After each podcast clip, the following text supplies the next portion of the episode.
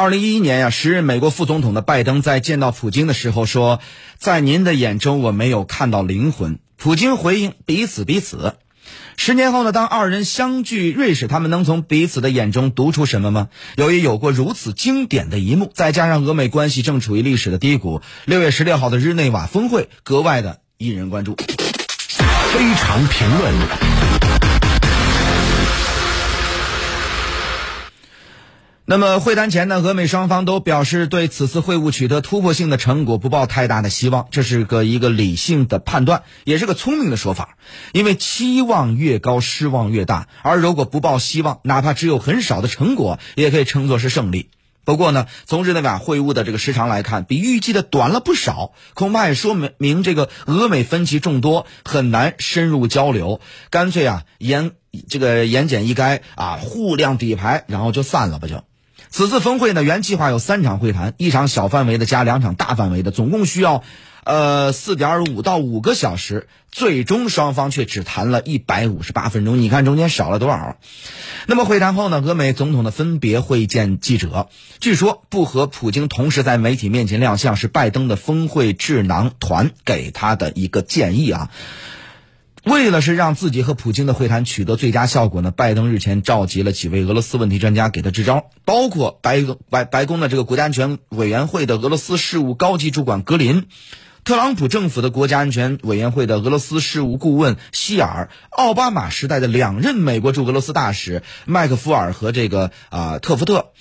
还有呢，奥巴马时期当过北约副秘书长的戈特莫勒，这几位专家在这个其他对俄主张上各抒己见，但众口一词的建议拜登千万不要像三年前特朗普那样与普京同见记者。他们是真怕普京啊，在记者会上发挥这个伶牙俐齿、得理不饶人的特点，让拜登难堪，令美国丢脸呀。因为说实话，我们看的这个拜登在这个面对记者的时候，如果是临时提问，他确实啊反应不过来，年龄大了可以理解。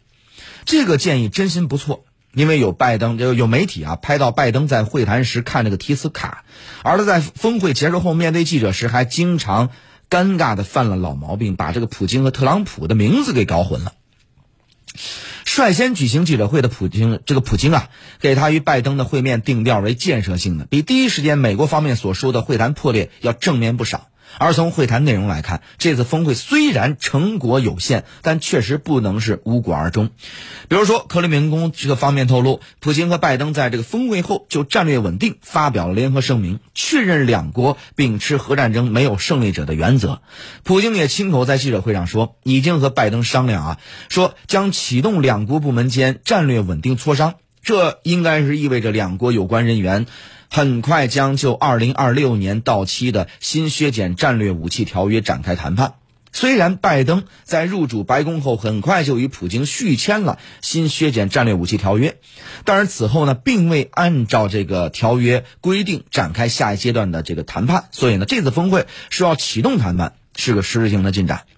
再比如，俄美双方同意让两国大使回到工作岗位，某种意义上来说，这就止住了俄美关系的这个螺旋式的下降。也为下一步的俄美在外交层面上恢复其他往来奠定了基础。之前好几个月，两国大使都离开了工作岗位，留在各自国家，这在外交史上都不多见，对俄美两国的关系更是毫无益处。至于其他谈不拢的方面，比如说乌克兰啊、黑客、北约人权制裁等等问题，相信双方早有心理准备。毕竟俄美关系结构性的矛盾犹存，眼下两国关系处于历史低点，是冰冻三尺非一日之寒呐。两国领导人肯坐下来谈，本身就是一种成果。其实这世界上，咱们说没有无缘无故的爱，当然也没有无缘无故的恨，也没有无缘无故的提前结束会谈。在俄美峰会召开前，就有种种迹象显示，这次峰会或许不会是一帆风顺。一般来说啊，两国领导人会晤之前，外交层面展现出的情绪是暖，所以会有暖场这么一种说法。但是这次峰这个俄美峰会前，双方不断的在释放的是火药味儿，而且是你方唱罢我登场，一轮又一轮的博弈。究竟是哪一方先出手的？可能大家各有各的理解啊。在我看来，俄罗斯普京五月二十号在卫国战争胜利日庆祝活动这个组委会上的讲话，对美国构成一种刺激。普京当时相当犀利地说：“总有人试图找到遏制俄罗斯发展的理由，总有人想咬俄罗斯。这种情况下，俄罗斯该怎么办呢？该敲掉他们的牙齿，让他们不能咬人。”普京还专门提到了高超音速的武器，这可是俄罗斯已经具备，而美国一直眼红的武器啊。虽然普京这番表态没有直接与俄美峰会挂钩，但在峰会还有不到一个月就举行的时候，这么突然亮剑。俄罗斯总统显然是将矛头对准了美国，做好了要敲掉美国牙齿的心理准备。美国总统拜登则在五月三十号面对美这个本国公众时，明确提到了即将举行的这场会晤。他的口气居高临下，仿佛是站在道德制高点上的老师对着小学生这个俄罗斯指指点点。拜登当时谈的是民主党最爱谈的话题之一——人权。他说：“我不会坐以待毙，放任俄罗斯侵犯人权。”和上次被称为杀手后，普京回敬的一句“那祝您健康”不同，这次普京没有理睬美国总统，迅速回应拜登的是俄罗斯的两位外交这个高级外交官。俄罗斯的外长拉夫罗夫说：“呀，俄罗斯很高兴与美国进行讨论，没有任何禁忌话题，但是谈人权必须双向讨论。首先要谈谈美国逮捕国会山骚乱示威者的问题。俄罗斯认为这些人就是美国的反对派，美国是怎么保护这些人的权利的呢？”而俄罗斯的副外长啊亚里布科夫的回应则更直接，他说：“俄罗斯会在峰会举办之前给美国发出一些让他不舒服的信号。”当地时间的六月十号，美国做了一件事，让外界是瞠目结舌。结舌啊！当然，这个美国国务院发言人普莱斯宣布，美国将继续对参与实施北溪二号天然气管道项目的个人和公司进行制裁。一改之前俄美两国外长会晤时的白宫说不再制裁该项目的立场。虽然美国是不是制裁这个项目，对这个快竣工的项目影响不是很大，但白宫立场突变必然是事出有因，一定与一周后将举行的两国领导人会晤有关。这件事儿典型的伤害性不大，误性极强，俄美关系的复杂性也由此是清晰可见。俄美关系充满不确定性，但有一点相当确定。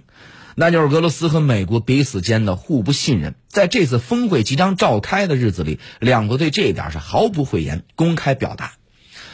俄罗斯总统普京、外长拉夫罗夫在公多个这个场合公开强调啊，俄罗斯不会对此次的俄美峰会抱任何的期待，不认为这次峰会能达成什么突破性的成果，也不指望通过一次会晤就能解除西方国家加在俄罗斯身上的制裁。普京在接受美国全国广播公司采访时呢，更是直言，现在的俄美关系处于历史最低点。而美国总统拜登对此的回应是：“普京说的对，这是真不抬杠啊！”除了这个唇枪舌剑之外，俄美在军事方面也祭出了一些动作来为自己增加谈判筹码。五月三十一号，俄罗斯的国防部长绍伊古宣布，俄罗斯将在西部新组建大约二十个新兵团，目的是回应美国为首的北约在俄罗斯西部边境地区频频秀肌肉。六月一号，俄罗斯北方舰队在北极地区举行跨兵种战略演习。北极眼下是俄美争夺的战略要塞啊！而据俄罗斯的军方媒体《红星报》六月十一号报道，俄罗斯太平洋舰队的战术军舰编队从驻地出发，经过近四千公里的远程巡逻，抵达太平洋中部指定区域，为演习是排兵布阵。这次的远洋练兵有近二十艘的水面舰艇、潜艇和后勤保障船参加，其中包括俄罗斯太平洋舰队的这个旗舰“瓦良格号”的导弹巡洋舰，搭载着制导武器的潘尼列耶夫的这个海军上将号的大型反潜舰。这是苏联解体后俄罗斯海军举行的最大规模的军演，剑指何方，那各国心中有数。同是六月十一号，美国海军的这个拉布恩号导弹驱逐舰进入到黑海领域，而五角大楼也在这一天宣布向乌克兰提供一点五亿美元的安全援助，以协助乌克兰维护其领土安这个完整以及北约协同的能力。如此看来，普京和这个拜登这次没有当场翻脸，已经算是不错的结果了。此次峰会前，不少声音说，拜登明知俄美关系不好，峰会难以取得成果，还要坚持见普京，是因为他想拉拢俄罗斯，离间俄中关系。俄罗斯方面的确有这种感觉啊，所以俄罗斯驻中国大使这个杰涅索夫几天前啊接受中国媒体采访时开诚布公地说，如果俄美峰会要提到关于中国的内容，俄罗斯会和中国通气。普京本人也在接受美国的 NBC 记者的采访时啊，怒对记者说。干嘛总把话题引向中国呢？还强调中国再强大也不对俄罗斯构成威胁，这样的表态肯定会让美国心里不是滋味啊。美国确实还没有傻到直接对俄罗斯说：“来跟我一起吧，离开北京。”但是如果说美国没有离间中俄的想法，那实在太天真了。举个例子。一直是北溪二号天然气管道项目为眼中钉、肉中刺的美国，为什么会在峰会前一度说不再制裁了？虽说只是顺水推舟，因为这个项目很快竣工了，美国想拦也拦不住。但是呢，选择峰会前这个敏感的时间点放弃制裁，完全没有诱俄远华的意思吗？而，美国之后又反悔重新制裁，再次证明俄美关系错综复杂啊。一九四七年，美国的国务院的这个政策研究室主任乔治凯南。啊，就所谓的凯南报告啊，凯南化名 X 先生在外交杂志上发表文章，要对苏联进行长期耐心的、坚定的遏制。凯南也被美国尊为这个遏制战略的祖师爷。无独有偶，今年一月，一位常年跟中国打交道的美国政府的前高官，模仿当年的凯南，以 X 为名，在大西洋理事会撰写了一篇遏制中国的文章。核心观点是，无论美国是不是喜欢俄罗斯，都要调整同俄罗斯的关系。他认为，过去十年让俄罗斯全面滑入中国的战略怀抱，是美国政府犯下的最大的地缘政治啊的这个地缘战略的失误。著名的国际关系的专家布若金斯基也曾在他的著作《大棋局》当中提到，美国永远不要同中国、俄罗斯、伊朗同时为敌。眼下的拜登政府是希望设法避免这种局面。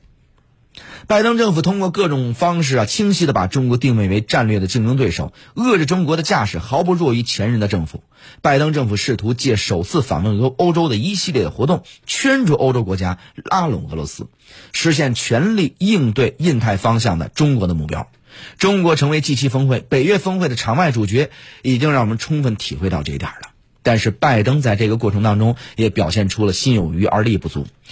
这个 G7、北约在谈及中国话题时，都与美国有温差呀。峰会之后的声明虽然剑指中国，但是措辞也尽量是避免激烈。俄罗斯更是如此，在峰会前就表明与中国关系处于历史最好时期，这种公开示爱就是告诉美国省省吧。和美国打过多年交道的俄罗斯相当清楚美国不可信任，也相当清楚自己在美国眼中究竟是什么样一个角色。如果真的中国在中美竞争当中倒下，美国的下一记重拳定会打在俄罗斯的脸上。就像这个杰尼索夫大使说的那样，俄罗斯人不像美国人想象的那么傻。